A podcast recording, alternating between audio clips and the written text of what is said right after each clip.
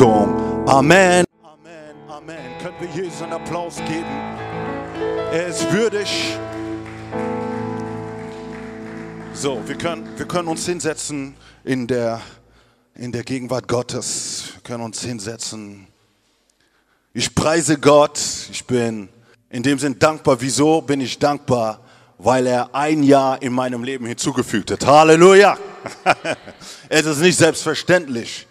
Leben ist kein Recht, Leben ist ein Privileg und ich bin Gott dankbar ähm, für diese Woche, wo er mir ein Jahr hinzugefügt hat.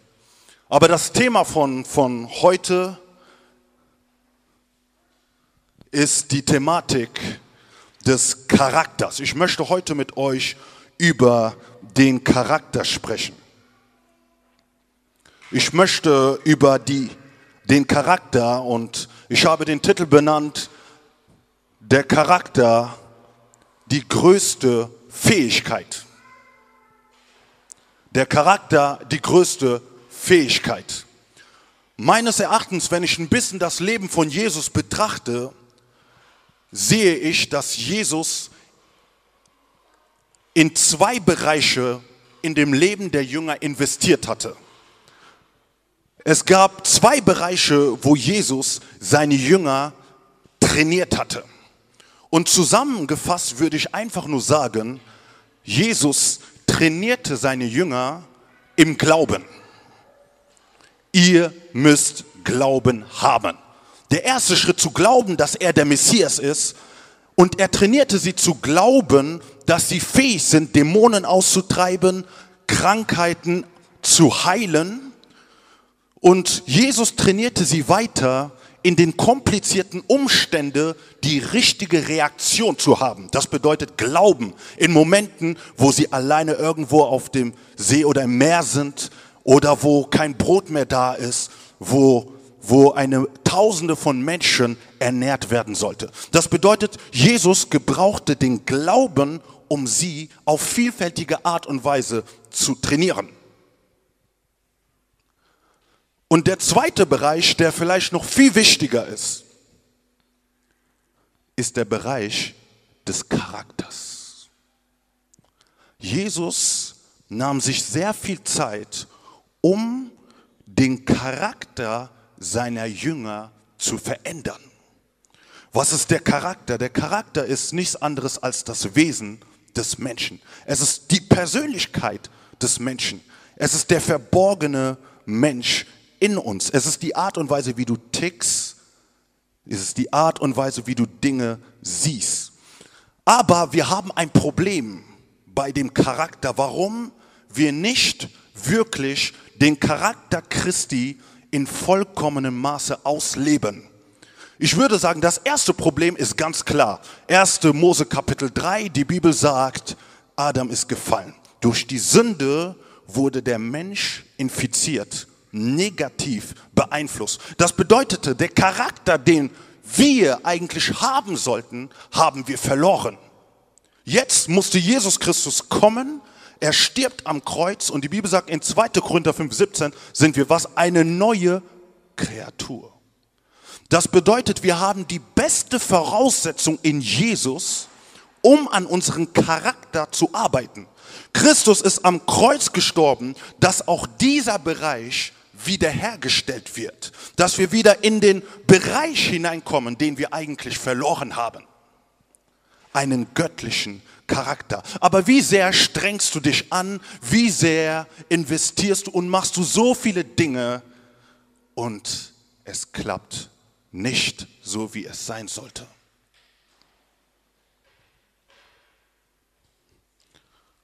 Wir verstehen, Jesus trainierte die Jünger im Charakter werden und Jesus trainierte sie, wie ich gesagt hatte, was es bedeutet, Glauben zu haben. Wisst ihr, wenn ich das Leben von Jesus anschaue, sehe ich, dass er drei Absichten hatte. Das heißt, alles, was Jesus getan hatte, hatte Jesus mit einer bestimmten Vision gemacht. Jesus tat Dinge nicht nur einfach so, um sie zu tun, sondern er hatte eine bestimmte Vision mit den Jüngern. Die erste Vision oder die erste Absicht ist, dass alle errettet werden. Alle von denen in den Himmel gehen. Dass alle errettet werden. Das ist die größte Vision, die zuerst Christus über die Jünger hatte. Aber dann, wenn ich ein Stück weit weiter beobachte, war die zweite Absicht, die Christus über die Jünger hatte, dass sie die Einheit bewahren. Diese Gruppe von elf, ich betone elf, weil der eine, ihr wisst, was mit dem passiert ist, der sie verlassen hat. Ich betone, die Gruppe von elf konnte oder sollte nur oder konnte nur bestehen, wenn sie als ganze Gruppe eins sind. Und um eins zu sein in einer Gruppe von Menschen, braucht man Charakter. Ohne Charakter kann man nicht in einer Gemeinschaft bestehen. Die dritte Absicht von Christus war es nicht nur, dass diese Gruppe besteht, sondern die dritte Absicht von Christus war es, dass sie die Welt verändern. Aber haben sie keinen Charakter, können sie nicht die Welt verändern. Wieso? Weil um die Welt zu verändern, gehen wir wieder in den Bereich des Glaubens. In dem Bereich des Glaubens ist es so, dass wir anfangen, die Talente, die Gaben zu gebrauchen, die Gott uns gegeben hat. Vielleicht ist es, dass du gut singen kannst, dass du gut schreiben kannst, dass du vielfältige Dinge tun kannst.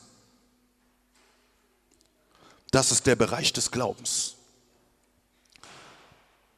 Die Welt kann nicht verändert werden auf Basis deiner Fähigkeit.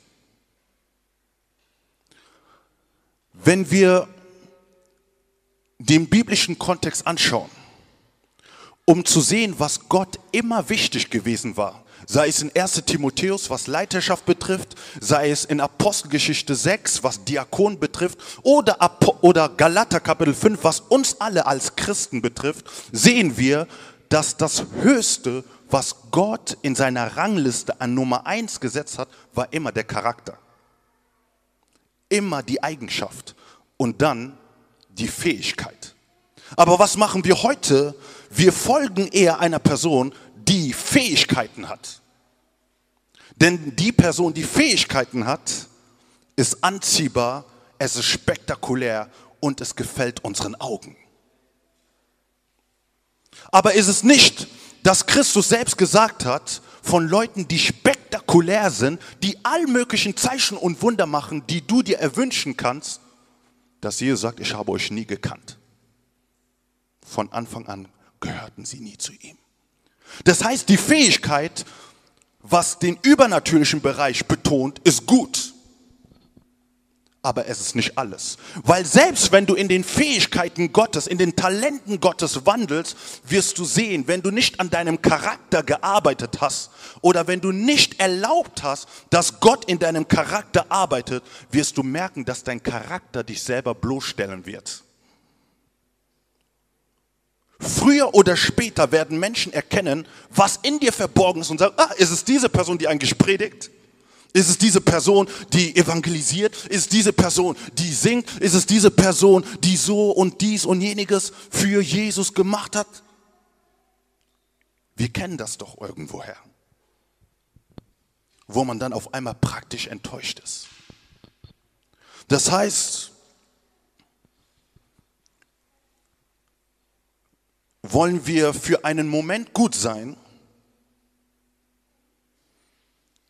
dann ist die Begabung sehr gut. Wollen wir langzeitig beeinflussen, brauchen wir Charakter. Ich sage mal zu deinem Nachbarn, wir brauchen göttlichen Charakter.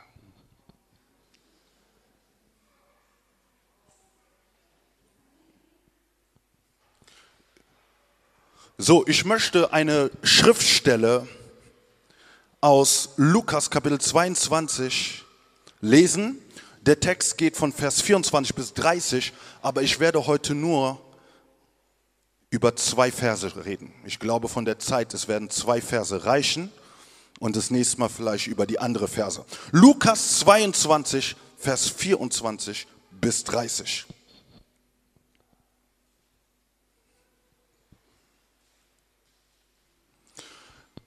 Die Bibel sagt hier, es entstand aber auch ein Streit unter ihnen, wer von ihnen als der Größte zu gelten habe. Er aber sagte zu ihnen, die Könige der Heidenvölker herrschen über sie und ihre Gewalthaberei, Gewalthaber nennt man Wohltäter. Ihr aber sollt nicht so sein, sondern der Größte unter euch soll sein wie der Jüngste und der Führende wie der Dienende.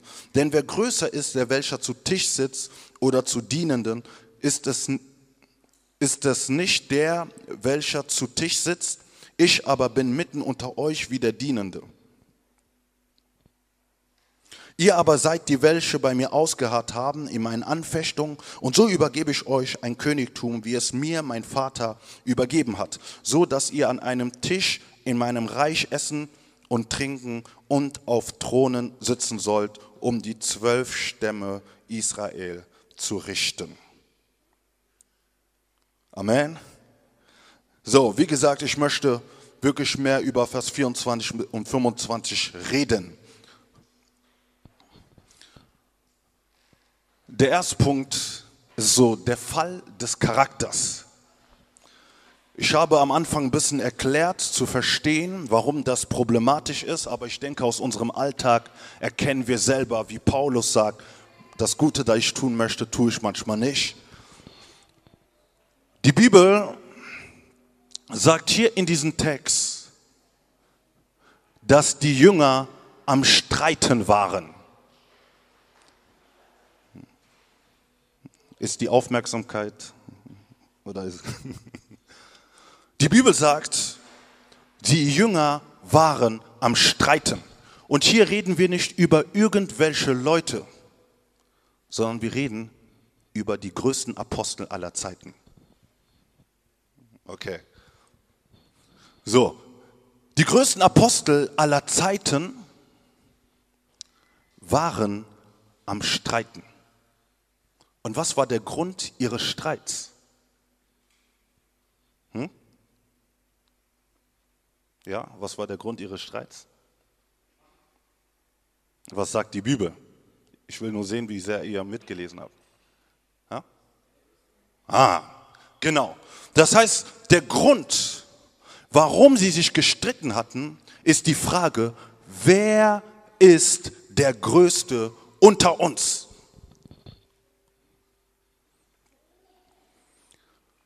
Wenn wir ein paar Texte davor lesen, vor dem Kontext, lässt die Bibel verstehen, dass Jesus sein Abendmahl gehalten hatte. Und als er sein Abendmahl gehalten hatte, sagte er, dass er sein Leib wird geopfert, sein Blut wird fließen. Das heißt, Christus führte seine Jünger in einen geistlichen tiefen Moment. Und als sie in diesem geistlichen tiefen Moment gewesen war, Einige Zeit später heißt es, sie fingen an, sich zu streiten. Kennen wir das? Wir sind in dem Gottesdienst und haben eine starke Zeit mit Gott. Gott hat zu dir gesprochen, was auch immer. Und sobald du raus aus der Tür herausgehst, kommt auf einmal etwas, wo du dir denkst, dass es sehr widersprüchlich ist mit dem, was ich erlebt habe. Das heißt, die Jünger waren Menschen wie du und ich. Sie waren vielleicht die größten Apostel aller Zeiten. Wieso? Weil Jesus mit ihnen begonnen hat. Aber im wahrsten Sinne waren es Menschen wie du und ich. Und die Frage, die man sich hier stellen kann, wie kann es sein, dass diese Jünger, die eigentlich eine Vorbildsfunktion für uns haben, jetzt unter sich streiten, wer ist der Größte, wo Petrus vielleicht da ist oder Johannes und sagt, ich bin größer als du, ich bin besser als du, ich habe mehr Einfluss als du, ich habe dies und jeniges und so weiter und so fort. Hier lesen wir eigentlich nur die Aktion. Aber wenn wir so ein Stück weit nachdenken, werden wir erkennen, dass jede Aktion mit einem Prozess anfängt. Ich handle nicht einfach so. Sie sind nicht einfach so aufgestanden und haben angefangen zu streiten. Jeder Streit hat einen Prozess, hat eine Vergangenheit, hat eine bestimmte Geschichte, die irgendwann mal angefangen hat. Ich würde sagen, die Jünger haben es nicht geschafft, das, was ihr Problem war oder das, was ihrem Herzen war, zu bereinigen oder zu lösen. Und deswegen lesen wir hier eigentlich mehr die Explosion. Die sind da und streiten. Jeder, jede Aktion, die wir tun, fängt immer mit einem Gedanken an. Geben wir den Gedanken Raum oder geben wir den Gedanken nicht Raum? Denn wenn wir die Bibel in Lukas Kapitel 9, Vers 46 lesen, heißt es, es schlich sich aber der Gedanke bei ihnen ein, wer wohl der Größte unter ihnen sei. Da nun Jesus die Gedanken ihres Herzens sah, nahm er ein Kind und stellte es neben sich. Amen. Im wahrsten Sinne, das, was sie in diesem Moment getan hatte, hatte mit einem Gedanken angefangen, der über längere Zeit schon in ihnen war. Die Bibel sagt, ein Gedanke schlich sich ein. Ein Gedanke schleichte in ihren Kopf hinein. Das bedeutet im wahrsten Sinne, Charakter, vom Charakter gesehen waren sie da, um natürlich Jesus zu folgen. Aber wir sehen, dass von außen sich ein Gedanke einschlich, um ein Stück weit die Perspektive zu verändern. Um auf das zu schauen, was nicht wichtig ist. Auf das zu schauen, was nicht relevant ist. Wenn ein falscher Gedanke erschafft, in uns Raum zu bekommen, verändert sich die Perspektive und wir geben Dingen aufmerksam, die eigentlich zweitrangig sind.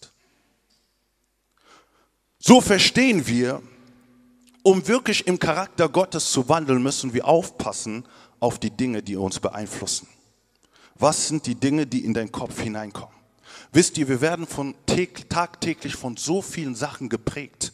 Wir werden geprägt von der Kultur, wir werden geprägt von der Gesellschaft, wir werden geprägt von unseren Erfahrungen. Und ob es die Kultur, ob es die Gesellschaft ist durch Medien, ob es die Kultur ist durch bestimmte Gesetze oder ob es die Erfahrung ist, die negativ sind, sind es Bereiche, die Raum gewinnen wollen, um deinen Charakter zu verändern, um deine Perspektive zu verändern.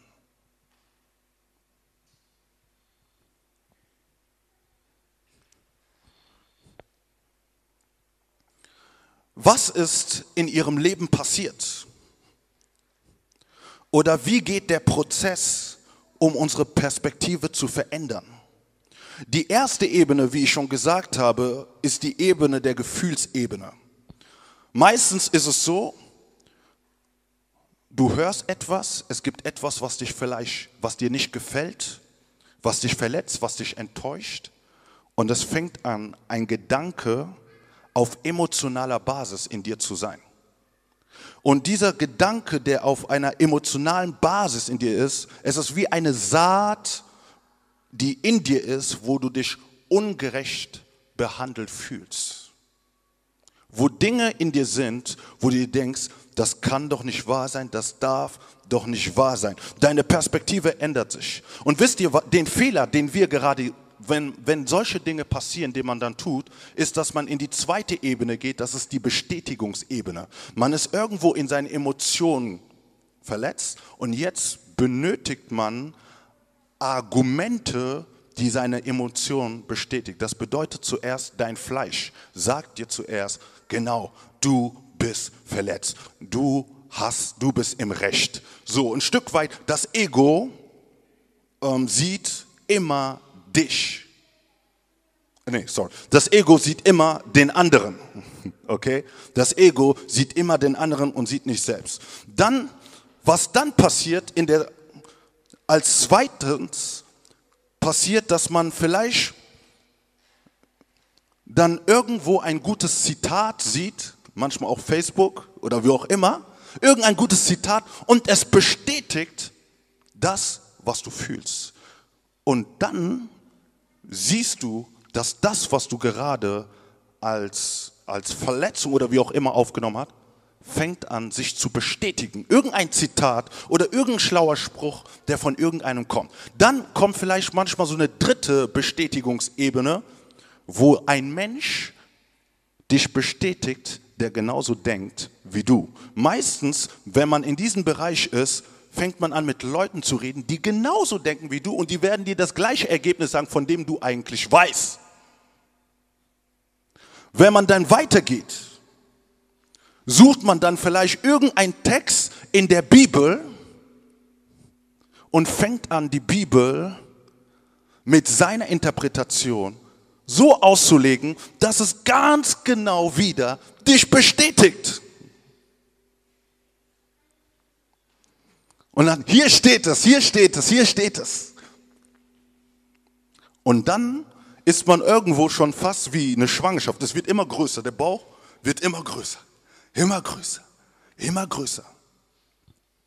Und während diese Saat in dir größer wird und wächst, verändert es immer mehr und immer mehr deine Moral. Dinge, die, wo du sensibel gewesen warst, wo du aufgepasst hattest, Dinge, die du vielleicht nicht machen würdest, fängt an zu sinken. Es geht immer mehr runter, immer mehr runter. Der Maßstab wird auf einmal ganz unten. Und dann ist man bereit, in die Aktion zu treten. Aber es gab einen ganzen Prozess. Wisst ihr, man liest einfach nur die Geschichte, dass sie sich streiten. Aber man denkt nicht über die Konsequenz nach. Wisst ihr, Jesus hat so viel investiert in diese elf. Und in diesem Augenblick hat jeder an sein Ego gedacht. Und jeder der Jünger sagte für sich, ich werde mein Ego durchsetzen, um zu vergessen, dass das Ego, was man durchsetzt, eine potenzielle Gefahr ist, die Gruppe zu spalten. Was ich damit sagen möchte, derjenige, der Charakter hat, denkt nicht an sich, sondern derjenige, der Charakter hat, denkt an die Gruppe. Das, was ich tun werde, wird es die Gruppe gefährden oder ist mir mein Ego, mein Wille größer, wichtiger als alles andere und mir ist egal, was dann passiert? Vieles fängt immer im Verborgenen an. Die Bibel sagt in Jesaja Kapitel 14 ab Vers 13, ab Vers 12 und 13, wie bist du vom Himmel herabgefallen, du glanzender Sohn der, äh, Sohn der Morgenröte? Wie bist du zu Boden geschmettert, du Überwältiger der Nation? Und doch hättest du dir in deinem Herzen vorgenommen, ich will zum Himmel emporsteigen und seinem Thron über die Sterne Gottes erhöhen und mich niederlassen auf dem Versammlungsberg im äußersten Norden. Vers 14, ich will emporhaben, auf Wolkenhöhlen, dem Allerhöchsten mich gleich machen. Wisst ihr, was hier die ganze Zeit betont? Das Erste, was wir hier sehen, ist, dass die Bibel sagt, und doch hatte er sich in seinem Herzen vorgenommen. Es fängt immer im Verborgenen an. Und hier kennen wir die Textstelle so, es geht um einen König, aber das wird auch überleitet für den Satan. Der Satan, der in dem Sinn den Thron Gottes gleich werden muss. Aber alles hat in seinem Herzen im Verborgenen angefangen. Und, und, und, und was war die Intention, was war die Saat? Das Ich will, ich will, ich will, ich will. Wenn du zu viel willst, wird das gefährlich. Okay, wenn du zu viel willst, ich will, ich will, ich will, ich will, brauchst du eine Offenheit, damit Gott in dir arbeiten kann. Weil es nicht, wie wir schon gehört haben, um dich geht. Es geht auch nicht in erster Linie um mich, sondern es geht alleine um Jesus. Und die Bibel sagt, alles, was ihr tut, in Wort oder Werk, tut es im Namen des Herrn. Die Jünger haben darüber nicht viel nachgedacht. Wisst ihr, die Bibel sagt genauso auch in Sprüche 13.10, durch Übermut entsteht nur Streit. Wo man sich aber raten lässt, da wohnt Weisheit. Gerade da in solchen kritischen Momenten ist es sehr schwierig, Rat anzunehmen, weil du emotional geladen bist. Und wenn du ganz genau weißt, dass die Person sogar eine andere Meinung hat oder so, ist es sehr schwierig. Aber die Bibel sagt, derjenige, der Charakter hat, derjenige, der weise ist, lässt sich beraten. Es ist wichtig, dass du die Meinung von anderen hörst. Es ist wichtig, dass Geschwister in deinem Leben sprechen können. Es ist wichtig, dass alle Mauern, die, die, die, die du um dich herum baust, gebrochen werden, damit Geschwister in dein Leben hineinsprechen kann. Wisst ihr, es ist, es ist einfacher, wie ich gesagt habe, im Bereich des Glaubens des Übernatürlichen zu wandeln. Aber im Bereich des Charakters muss man akzeptieren, dass du auch Schmerzen hast. Es tut weh, wenn an deinem Charakter gearbeitet wird. Es tut weh, wenn, wenn, wenn an, an, an den Dingen gearbeitet werden, die du seit Jahren immer in einer gewissen Richtung gesehen hast. Du wirst überzeugt, dass es ganz genau so zu verstehen ist. Aber jetzt kommt Gott, bumm, und lässt dich verstehen, es ist ganz anders zu verstehen. Das bedeutet, wenn wir im Charakter Christi wachsen wollen, müssen wir erlauben, dass er uns bricht. Müssen wir erlauben, dass er uns schleift. Und das Schleifen ist nicht nur, dass Gott dich auf übernatürlicher Weise schleift, sondern er schleift dich durch deinen Bruder, durch deine Geschwister. Deswegen höre auf, Barrieren um dich herum zu tun. Und ich möchte auch ganz klar sagen, Streit ist ganz oder, oder, oder Konflikte oder solche Situationen werden ganz klar in der Bibel als negativ bewertet. Weil man kann manchmal ähm, Dinge argumentieren, um zu sagen, okay, sie haben sich gestritten, okay, so kann man sich auch ähm, äh, streiten oder Konflikte haben und so weiter und so fort. Die Bibel lässt verstehen in Apostelgeschichte 13, oder in Apostelgeschichte 15, dass Paulus und Barnabas einander gerieten und jeder ging seinen Weg. War es der Wille Gottes oder war es nicht der Wille Gottes?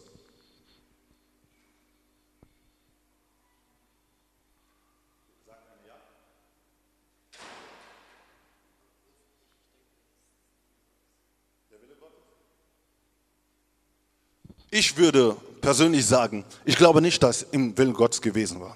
Wieso? Weil wenn man Apostelgeschichte 13 liest, lässt die Bibel verstehen, der Geist Gottes, während die Gemeinde in Antiochia betete und fastete, sprach der Geist Gottes, sondert mir Barnabas und, Saul, und, und, und, und Saulus oder Paulus aus. Die zwei wurden vom Geist Gottes auserwählt, zusammenzuarbeiten. Aber dann, weil Paulus die Meinung hatte, dass diese Person, Johannes, nicht mit uns gehen sollte und Barnabas eine andere Meinung hatten und sie keine Zeit hatten, irgendwo einen Weg zu finden, ist jeder seinen Weg gegangen. Paulus ist nicht unfehlbar. Es sind Geschichten, von denen wir lernen können und sie vielleicht anders machen können. Eine andere Textstelle in Apostelgeschichte Kapitel 15. Es kam zu einer großen theologischen Debatte. Und die Bibel sagt, es kam zu einer großen Auseinandersetzung unter den ganzen Aposteln. Aber es gab Petrus und Jakobus, die die Weisheit hatten, in die Situation hineinzusprechen. Es gibt die eine Seite, die sehr stark von Emotionen geprägt ist und die eine Seite, die es schafft, trotz der Emotionen in Weisheit zu reden. Das ist Charakter. In dem Moment, in dem Moment fühlst du dich nicht gut. In dem Moment fühlst du dich nicht ähm, im Vorteil. Vielleicht, wenn du deinen Emotionen nicht Raum gibst, der deinen Charakter beeinflussen kann, fühlst du dich in dem Moment vielleicht nicht gut. Und danach ist das Fleisch da und sagt dir, wenn diese Person wüsste, wenn diese Person eigentlich wüsste. Aber du bist da und du sprichst zu deinem Fleisch. Christus ist für mich gestorben. Christus ist für mich gestorben. Und dein Fleisch sagt, eigentlich könntest du es doch anders regeln. Und es ist eine Spannung und ein Konflikt in dem, wo du dich immer entscheiden musst, was du tust und was du machst. Es ist nicht einfach, aber es lohnt sich.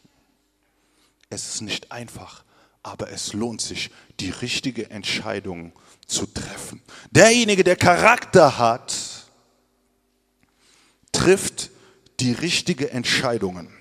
Ich möchte ein paar Lösungen zu den drei genannten Ebenen sagen. Ich habe gesagt, das Problem bei den Jüngern war, dass sie ein Problem vielleicht auf Gefühlsebene nicht in dem Sinn klären konnte. Das heißt, wenn auch du in dem Sinn, sage ich mal, solche Probleme hast, wo wir alle haben, wir sind alle darin betroffen, die Bibel lässt verstehen, vor diesem Streit zeigte Jesus auf das Kreuz durch das Abendmahl. Und das, was ich dir empfehle, ist es, auf das Kreuz zu schauen. Ganz bewusst zu sehen, was Christus für dich am Kreuz gemacht hat. Ganz bewusst zu sehen, wie viel Dinge du tust, die nicht Gott ehren. Wie viele Dinge du tust, wo Gott dich längst töten konnte, wie im Alten Testament. Aber Jesus trotzdem den Preis für dich bezahlt hat, sein Blut für dich fließen lassen hat. Immer wieder fallen wir, stehen wir wieder auf, fallen wir und stehen wieder auf. Was für eine Liebe, was für eine Geduld Jesus mit uns hat. Um wie viel mehr sollten wir auch diese Liebe, sollten wir auch diese Art von göttlichen Charakter unserem Nächsten zeigen. Bete zu Jesus, dass er die Wurzel entferne, die in deinem Herzen ist. Und um es noch praktischer zu machen, spreche mit der Person, die dich in einem Bereich verletzt, die dich in einem Bereich, wo ihr euch missverstanden habt, spreche mit der Person. Umso schneller du es konfrontierst, umso schneller gibt es die Möglichkeit, dass es nicht wächst, wächst, wächst, wächst. Andere sind geistlich im fünften Monat schwanger. Es wächst sechsten Monat, siebten Monat und irgendwann mal kommt man zu der Aktion der Jünger, was vermeidbar ist. Das bedeutet auch die Geschichte, die wir sehen, ist vermeidbar. Was machst du in der Bestätigungsebene, in der Ebene, wo du da bist, statt dich, statt auf Leute zu rennen, wo du weißt, die dir ganz genau das sagen werden, was du denkst, suche Menschen, von denen du weißt, die nicht genauso denken wie du. Gehe bewusst zu Menschen hin, die nicht unbedingt so sind, dass sie dich, von denen du weißt, dass sie dich bestätigen werden. Suche deinen Propheten, von dem du weißt, er wird dir klar die Wahrheit sagen, egal wie, sehr, wie eng ihr seid oder auch nicht. Suche den Propheten in deinem Leben, der dir nicht sagt, was du hören willst, aber der dir sagt, was Gottes Intention ist. Und die dritte, Aktion, die dritte Ebene ist die Aktionsebene. Denke an die Konsequenz deiner Aktion und wisse, dass die Einheit Gottes auf dem Spiel steht. Okay? Was ich damit sagen möchte ist, Gott in sich ist eins. Und die Gemeinde ist nichts anderes als die DNA von Gott. Die Bibel sagt, Christus ist das Haupt und wir sind das Leib. Im wahrsten Sinne, wenn wir unseren Ego sehen, der größer oder unseren Willen sehen, der größer ist als die Einheit Gottes, ist es so, als würde man Gott darin bekämpfen.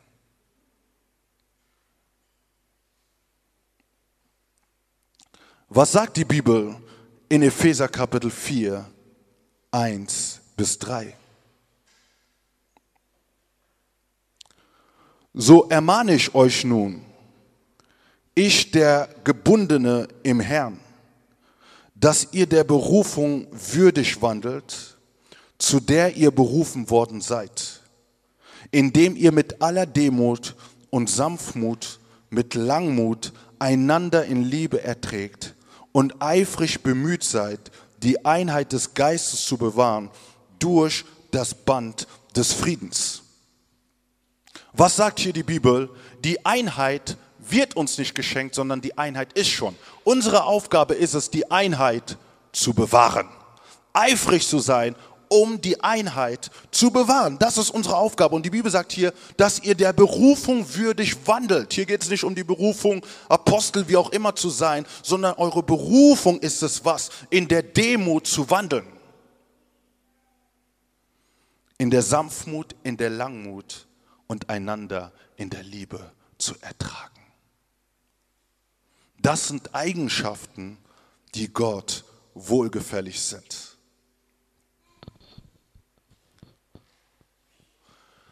Wenn wir Vers 25 uns anschauen, was sagt die Bibel? Er aber sagte zu ihnen, die Könige der Heidenvölker herrschen über sie und ihre Gewalthaber nennt man Wohltäter.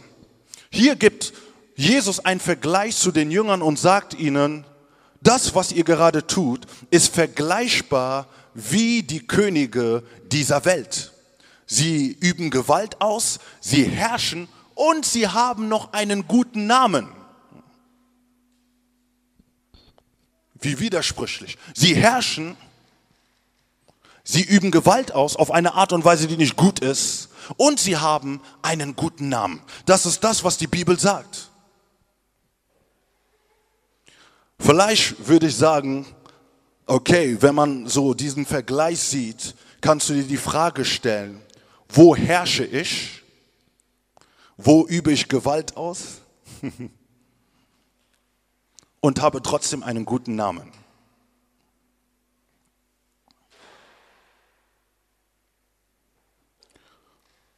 Wisst ihr, jemand, der herrscht, oder jemand, der Gewalt ausübt, ist jemand, der seinen Willen immer ausübt. Okay, ist jemand wirklich, der seinen Willen ausübt. Und wisst ihr, man kann in einer Gruppe von nur fünf Leuten herrschen, dominieren und das negativ. Weil man letztlich alleine das durchsetzen möchte, was man will. Das heißt, man muss es auf allen Ebenen anschauen. Es gibt manche Leute, die in einer Gruppe sind und die Schwierigkeiten haben in einer Gruppe von fünf. Ich rede von fünf. Ich rede noch gar nicht mal von ganzer Gemeinde. Von fünf Leuten es nicht schaffen, Gemeinschaft auszuleben. Wieso?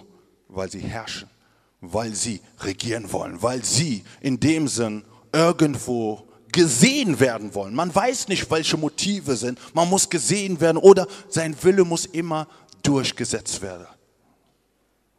Passe auf, dass du nicht zu diesen Personen gehörst. Sein Wille immer aus oder sein Wille immer durchzusetzen ist nicht immer was offensichtliches. Es gibt andere Leute, von denen man weiß, ach, diese Person schon wieder. Oder der Person oder die Person schon wieder. Es gibt Leute, die offensichtlich sind und es gibt andere Leute, bei denen es nicht offensichtlich ist. Es sieht keiner. Aber sie üben schlechten Einfluss über andere Menschen. Deswegen prüfe dein Herz, sehe, wie du in der Gemeinschaft mit den anderen lebst. Amen. Hier würde ich noch mal schnell auf Vers 26, 27 gehen und nur schnell sagen, was Jesus zu der Situation gesagt hat. Ihr aber sollt nicht so sein, sondern der Größte unter euch soll sein wie der Jüngste und der Führende wie der Dienende. Denn wer ist größer der welcher zu Tisch sitzt oder Dienende? Ist es nicht der, welcher zu Tisch sitzt? Ich aber bin mitten unter euch wie der Dienende. Ich habe gesagt, ich wollte den einen Punkt besagen. Aber weil ich nur kurz tue, ist hier einen zweiten Punkt ein bisschen zu beleuchten. Jesus sagt, derjenige, der sagt, dass er der Größte ist, soll sagen, dass er wie der Jüngste ist. Was bedeutet das eigentlich? Wenn man dieses Wort im Griechischen sich anschaut, bedeutet es wie einer, der wirklich neu ist. Neu zum Beispiel in eine Stadt, in eine Gemeinschaft ist er neu und wenn man neu ist, dann verhaltet man sich auf eine Art und Weise, wo man sich nicht so sehr ähm, im Vordergrund lehnt.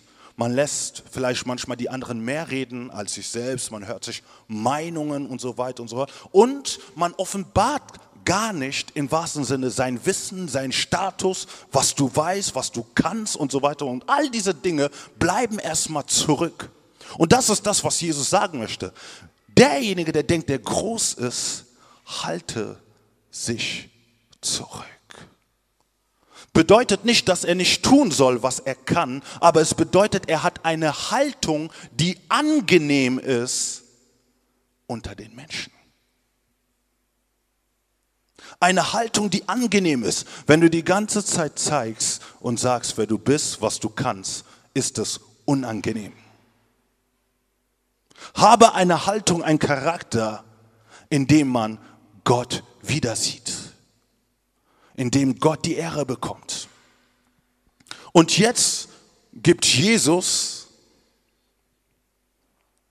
das klassische Beispiel und sagt, keiner von euch ist größer als ich hier. Keiner von euch ist größer. In anderen Worten, ich bin der Größte. Aber trotzdem diene ich euch. Und was sagt die Bibel über die Fußwaschung? Das ist zur gleichen Zeit alles. Das war in den letzten Phasen von Jesus. Jesus wäscht den Jüngern die Füße. Der Größte wäscht den Jüngern die Füße. Und hier reden wir nicht nur vom Größten, aber wir reden von Gott selbst, der sich so erniedrigt hat, um die Füße zu waschen. Sich zu erniedrigen bedeutet nicht, dass man blind ist. Zu erniedrigen bedeutet nicht, dass man, dass man, dass man für dumm verkauft wird.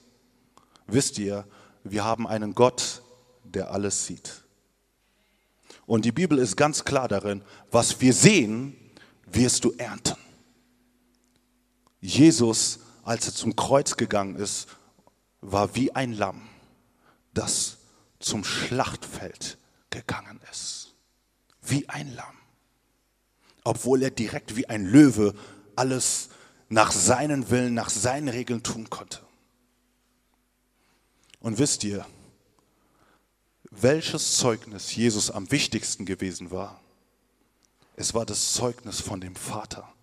Von dem Vater, der von dem Sohn bezeugen konnte, das ist mein geliebter Sohn. Und jemand, der dem Charakter Gottes, wirklich in dem Charakter Gottes wachsen möchte, wird auch in Momenten wie ein Lamm sein. Aber es ist der Vater, der dich sieht. Jede einzelne Träne, jede einzelne Verletzung, jede einzelne Enttäuschung, all die Dinge, die du getragen hast, Jesus sieht es.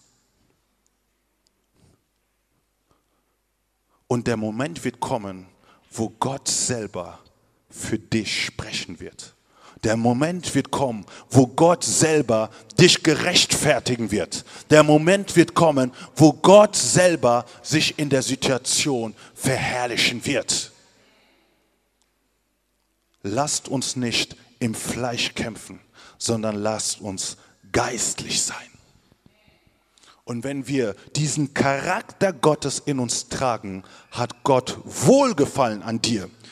Ich mache hier ein Cut, aber wir verstehen, dass am Ende der Geschichte Jesus gesagt hat, ich werde euch ein Königtum geben. Ich werde euch dies und jeniges geben. Wieso wollte Jesus sie belohnen? Weil Jesus gesehen hat, was sie ausgeharrt hatten, was sie erlebt hatten, wie sie ihm gefolgt hatten. Und er war bereit, auch sein Volk, seine Kinder zu segnen.